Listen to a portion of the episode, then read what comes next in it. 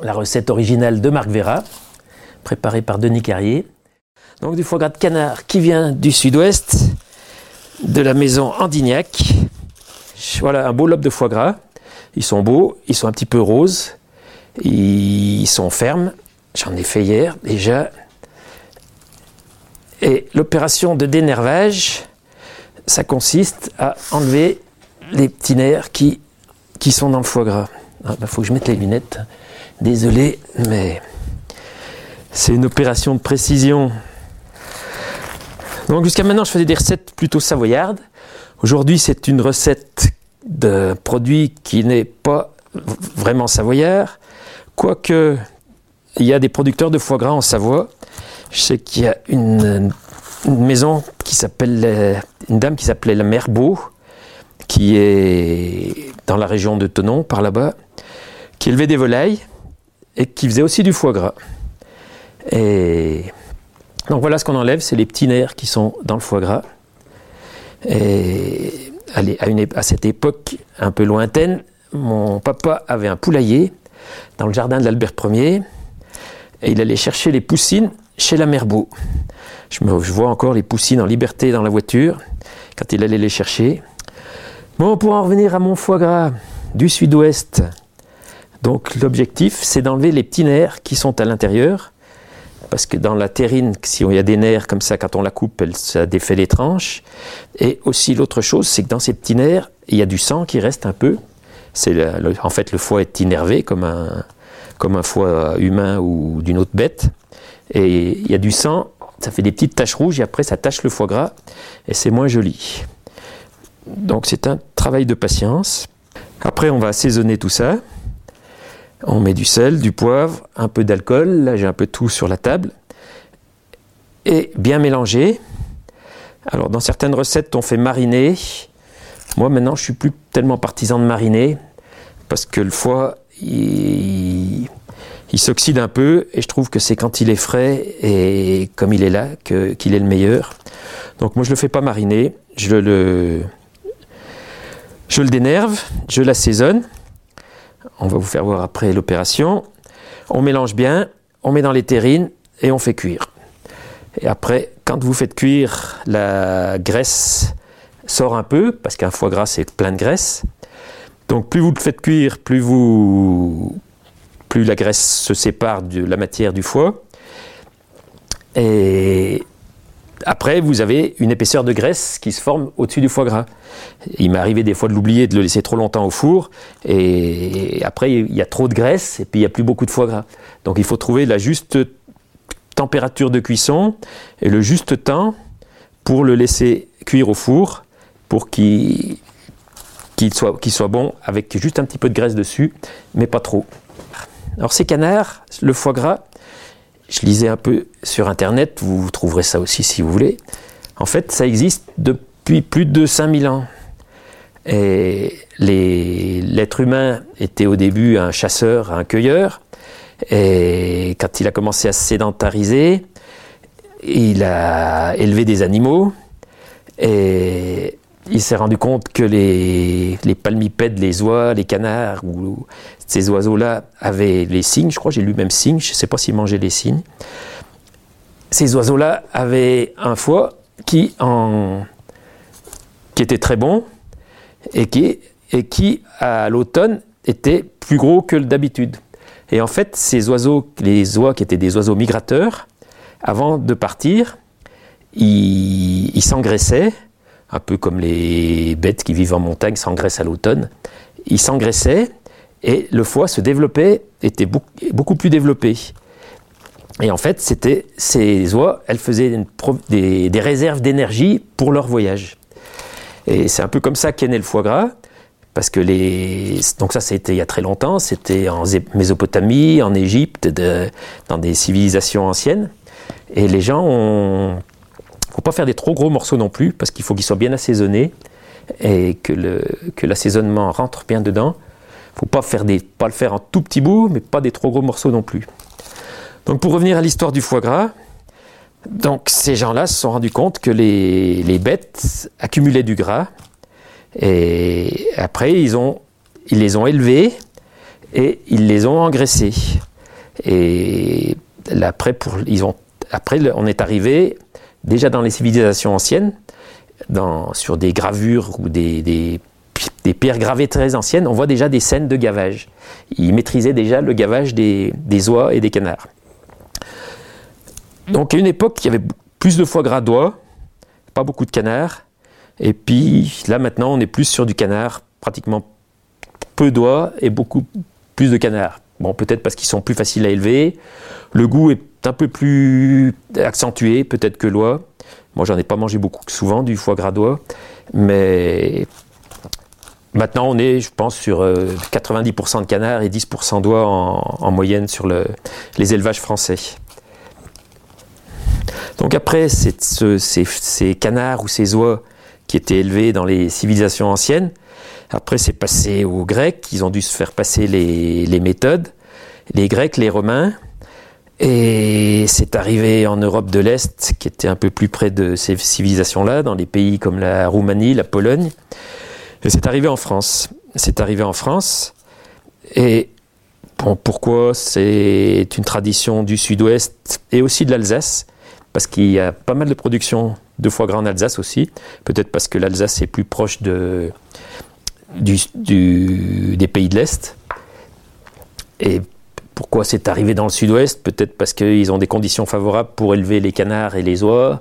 Il faut un climat adéquat, il faut de l'eau, des étangs ou des choses comme ça. C'est peut-être pour ça que le, foie gras est arrivé dans le, dans le sud-ouest. Et c'est vrai que depuis de nombreuses années, c'est une des spécialités du sud-ouest et que c'est, je pense, les meilleurs foie gras du monde qui viennent de cette région-là maintenant. Donc là, j'ai 1,5 kg de foie gras. 1 kg de 500. Moi, ma recette était pour 1,3 kg, donc on pourra forcer un petit peu sur l'assaisonnement. On fait la terre avec ça aussi. Donc j'ai dit 14 grammes de sel. Voilà, là on a le sel. Donc on essaye déjà un peu de le répartir peut-être pas tout mettre, on en remettra un peu quand on aura brassé. Après le poivre, on remet ça là, on refait la terre. Alors le poivre, c'est encore pire, parce que ça pèse pas lourd. Le poivre, on est à 3 grammes de poivre. Alors là, le moulin, il faut le tourner. Hein. Donc ça, c'est un super poivre. Un poivre que, quand j'étais restaurateur, j'ai un monsieur un jour qui m'avait envoyé un courrier ou un email, je sais plus, et pour me proposer du poivre de Madagascar. Donc c'est ce poivre-là. C'est ce poivre-là, il, a un nom à coucher dehors, ça s'appelle du poivre Watsi périphérie. Un poivre sauvage de Madagascar. Donc c'est bio, en plus, si c'est sauvage. Et donc là, on est à 2 grammes. C'est un poivre délicieux qui a un petit peu un goût fruité. Moi, des moments, j'ai l'impression que ça sent un petit peu le cassis ou la groseille. Voilà, on en remet un petit peu là. Oh, puis je mets tout parce qu'après je vais mettre le liquide. Après, du muscat. Moi je suis fan du muscat de Baume de Venise du domaine des Bernardins, la famille Casto. C'est peut-être ce qui se fait de mieux, je pense. Alors là, c'est des centilitres, mais moi je les ai convertis en grammes, donc 4 centilitres en principe à quelque chose près, ça fait 40 grammes. Toc, il y en a 42 grammes. Après, ça fait 39, on ne sait plus trop. La balance, elle bouge un peu. Allez, là, on doit être bon. Donc ça, on verse dessus, comme ça, en même temps, ça fait descendre les épices. Après, normalement, c'est du cognac. Mais là, j'avais pas de cognac. Et j'avais un vieux mar, un vieux mar du Jura. On avait ça, la carte des vins au bois prin. On n'en vendait pas souvent, donc il m'en reste une bouteille. Et j'ai dégusté ça avec ma femme. Et c'est bien aussi bon qu'un bon cognac. Et on va faire, ça ira très bien pour le foie gras. Donc une vieille eau de Mar du Jura de Franche-Comté de la maison Jean-Marie Courbet. Il a au moins 20 ans, je pense. Hop. Et voilà, 40 grammes aussi. Donc après sur ma recette, j'ai des épices Marie, mais j'en ai pas. Donc on va pas en mettre. Et j'ai de la noix de muscade. Et j'ai pas trouvé la noix de muscade. Par contre, J'ai trouvé un autre, une autre noix, je ne sais même plus comment elle s'appelle. C'était. J'y avais marqué. Non, je ne me rappelle plus. C'est différent de la muscade. On peut en mettre beaucoup parce que ça va, ça va. Je sais plus comment, je n'arrive plus à retrouver le nom. C'est ça quand on vieillit. Voilà, on a à peu près tout. Alors faut bien brasser, recouper un peu les trop gros morceaux. Et après, on va remplir les terrines. On remplit les terrines, on les démarre dans un bain-marie. Et après, on les met au four. Au four, dans 35-40 minutes à 150 degrés. Voilà, il commence à être bien, bien imbibé là.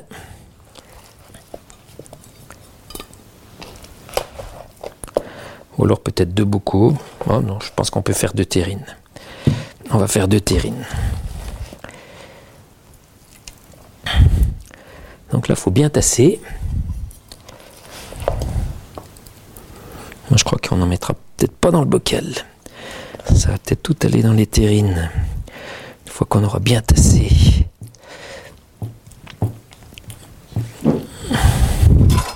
On va ramasser ça avec la marise. On appelle ça une marise.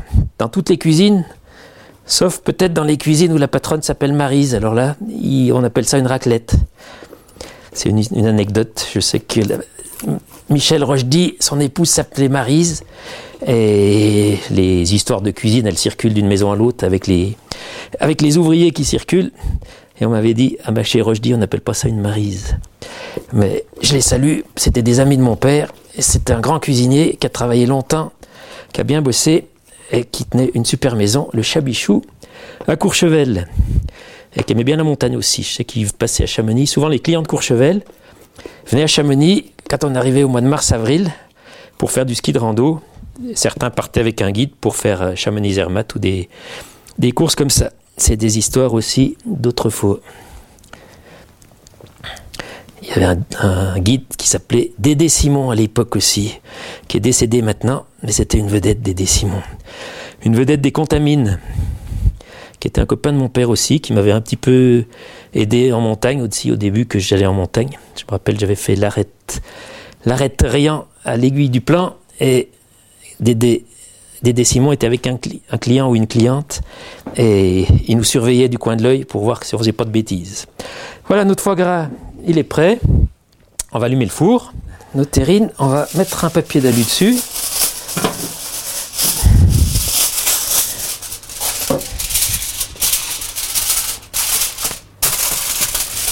Bon, l'alu, il a deux côtés.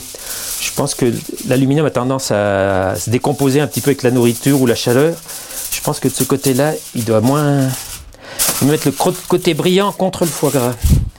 Après, Dauphiné, il y en a qui disent que c'est un bon journal pour allumer le feu. On va dire que c'est un bon journal aussi pour cuire le foie gras.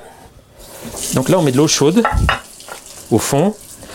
Mon four, il doit être peut-être bientôt à température, peut-être pas tout à fait. On va attendre un petit peu, on va pas le mettre tout de suite. Ça y est, ça c'est bon. Le journal, il sert déjà un peu, il empêche l'eau de trop se promener dans le plat. Et puis il empêche le plat qui va être dans le bain-marie, parce que des fois on a des, plaques métalliques, et ce qui fait que ça chauffe trop par-dessous. Ça fait un tampon thermique un peu. Ça fait un petit peu un tampon thermique le journal. On met ça là-dedans.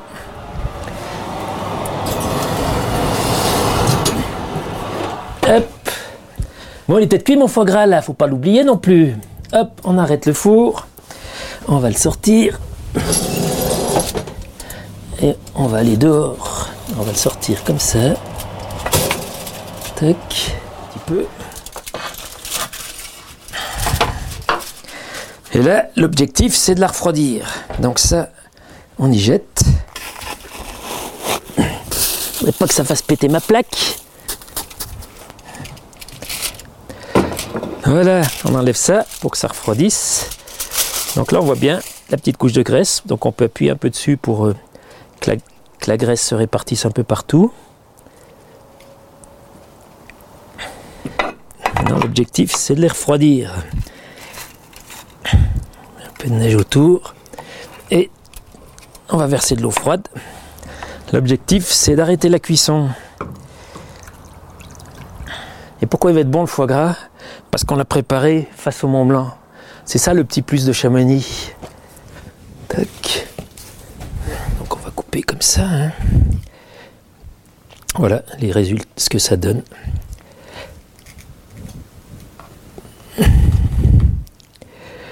La terrine de foie gras de canard de Carrier. Ça a l'air pas mal, hein Si c'est aussi bon que c'est beau, ça devrait être réussi. Bon, il sent bon déjà. On en prend déjà plein les naseaux. Ça sent un petit peu l'orange, ça sent un peu le foie gras, ça sent les épices. Quand déjà ça sent bon, c'est déjà moitié gagné. C'est ce que je pense aussi, quelque chose pour, c'est vrai pour le pain. Je repense à Mickey qui fait du pain, qui est passionné par le pain, Mickey le cuisinier du Mont Blanc. Et un jour, je l'ai vu dans une vidéo, et quand il coupe du pain, il le sent. Et c'est vrai qu'un bon pain, il sent bon. Et un pain qui sent rien, ou qui peut sentir mauvais, c'est quand même plus rare. Un pain qui sent rien, c'est que c'est quand même moins sympa. Hum, c'est pas mal. Je suis content de moi. Je sais encore faire. Ah si, c'est bon. Un vrai régal. Bon, j'ai pas eu le temps de faire les toasts et tout, mais c'est pas mal. Voilà, la recette du foie gras. Donc, que faut-il boire avec une terrine de foie gras ou une escalope de foie gras? Ça, c'est un sujet délicat, parce que le foie gras, déjà par son nom, ça, on le comprend, c'est un mets qui est gras, qui est riche. Et souvent, on conseille de boire un vin liquoreux avec un foie gras. C'est vrai que c'est un mets qui a besoin de quelque chose d'assez puissant, sinon il est étouffé par le foie gras. Donc les vins liquoreux vont très bien. Moi j'ai des, des affinités avec le Jurançon. Je trouve qu'en Jurançon, on trouve des vins merveilleux. Et il faut des liquoreux qui soient pas trop liquoreux et qui aient un peu d'acidité pour relever un peu le gras du foie gras. Donc euh, moi j'y repartirais sur un jurançon, un jurançon moelleux d'une petite année peut-être pour qu'il soit moins moelleux, moelleux que dans une grande année. Et après j'ai fait des essais ces derniers jours, hier, avec euh, une cuvée de Savoie, une cuvée quartz, c'est le top du domaine des ardoisières. En 2012, c'est un vin délicieux, merveilleux. C'est un vin qui est fruité, qui sent le coin, mais qui reste sec, sec et tendu. C'est un super vin on a goûté ça aussi, c'est très bon. mais ces deux vins conviennent peut-être pas vraiment avec le foie gras. Et sinon, je vous dis, l'idéal, c'est la règle un peu, c'est ce que tout le monde dit. C'est un vin liquoreux. Bah tiens, ce qu'on peut essayer, c'est le muscat. On va essayer le muscat. Une petite goutte de muscat avec le foie gras, ça devrait être top. En plus, c'est le vin que j'ai utilisé pour mettre dans la terrine. Donc je pense que ça doit faire un joli mariage. Moi j'adore ce vin. J'adore ce vin, c'est un régal. C'est fait partie des vins, comme je l'ai déjà dit. Les vins liquoreux sont des vins qu'on peut boire à n'importe quelle heure du jour et de la nuit. À 3 h du matin ou à 3 h de l'après-midi, quand vous voulez, vous ouvrez ça et vous vous régalez. Et là, avec le foie gras, je pense que ça doit être pas mal. Bon, faut pas trop en boire, parce que c'est un vin doux naturel, c'est-à-dire que c'est un vin muté, et c'est un vin qui fait quand même sûrement autour de 15-16 degrés. 15 degrés. Donc il ne faut pas en abuser, mais c'est un délice.